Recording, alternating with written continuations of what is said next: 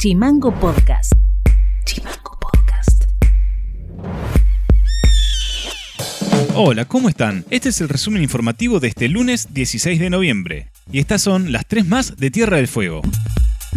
La presidenta del IPB, Leticia Hernández, junto a la ministra de Obras y Servicios Públicos, Gabriela Castillo, recorrieron el río Pipo sector 3 de Ushuaia, donde la primera etapa de los trabajos se encuentran en un 45% de desarrollo y está previsto dar solución habitacional a 400 familias en una primera etapa. En la ciudad de Ushuaia tienen prevista la construcción de aproximadamente 1.400 soluciones habitacionales. En Río Grande, sindicatos convocan una caravana por el Día de la Militancia. La convocatoria es mañana martes a las 17 horas en el punto de concentración de la zona de la UTN. Desde allí se iniciará una caravana que recorrerá las calles de la ciudad del norte.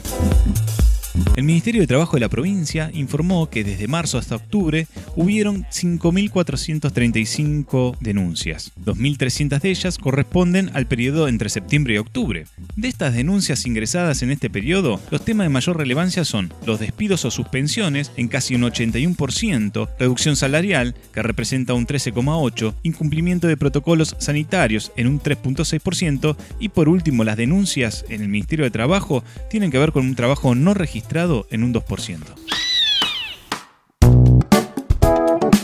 Se habilitó desde este lunes la circulación por la ruta número 3 en toda su extensión. De esta forma, los vecinos de Ushuaia podrán visitar Río Grande y viceversa sin impedimentos. Así lo explicó el secretario de Gobierno provincial, Diego Carol.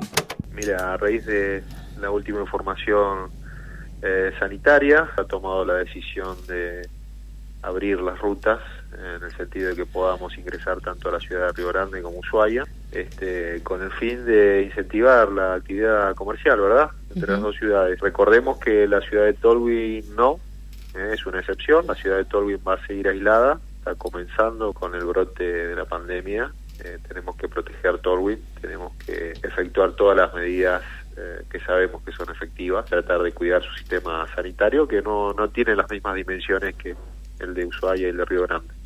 Mandal Editorial. Tierra del Fuego superó este domingo los 200 fallecidos por COVID-19 tras 8 meses de pandemia. Fuimos la provincia que aplicó más temprana la cuarentena y hoy nos ubicamos como la anteúltima jurisdicción de la Patagonia con menos cantidad de muertes. Este triste ranking de la región la encabeza Río Negro con 733 decesos, Neuquén con 624, Chubut con 323, Santa Cruz con 205 y La Pampa, por debajo de Tierra del Fuego, con 52 casos. Allá por el mes de julio, cuando las muertes de coronavirus parecían ser un problema del hemisferio norte y del resto de la Argentina, se registró la primera víctima fatal de COVID en nuestro territorio fueguino. Se trataba de una persona de 79 años que contrajo el virus y se recuperó, pero a su vez fue tan grave el estado de salud previo a la enfermedad que falleció al poco tiempo.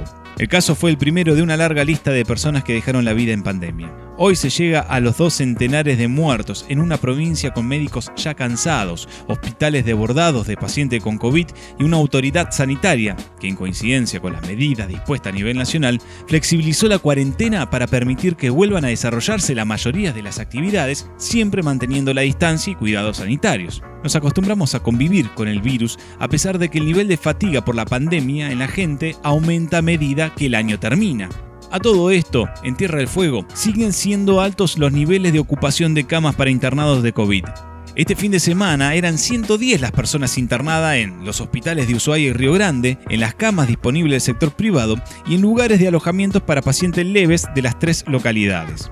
El dato alentador de este fin de año fueguino es la paulatina caída de la curva de contagios de coronavirus en Río Grande. De hecho, en esa ciudad, desde hace 10 días se registran menos de 100 contagios diarios. Una tendencia parecida se observa desde hace 5 días en Ushuaia, a pesar de que aún la capital provincial posee una alta cantidad de casos activos.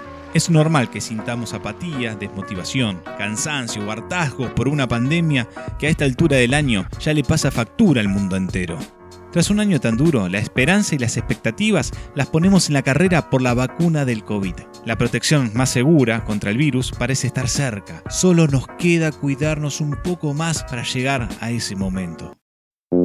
Esto ha sido todo por hoy. Seguinos en Spotify y en redes sociales como Chimango News y escribinos vía WhatsApp al 2901 6506 66. Hoy te dejamos un tema musical de Johnny Cash y nos reencontramos mañana. Chao. Chimango Podcast es una producción de Chimango News. Conduce Federico García. Diseño y redes Micaela Orue. www.chimangonews.com.ar I keep my eyes wide open all the time. I keep the ends out for the tie that binds. Because you're mine, I walk the line.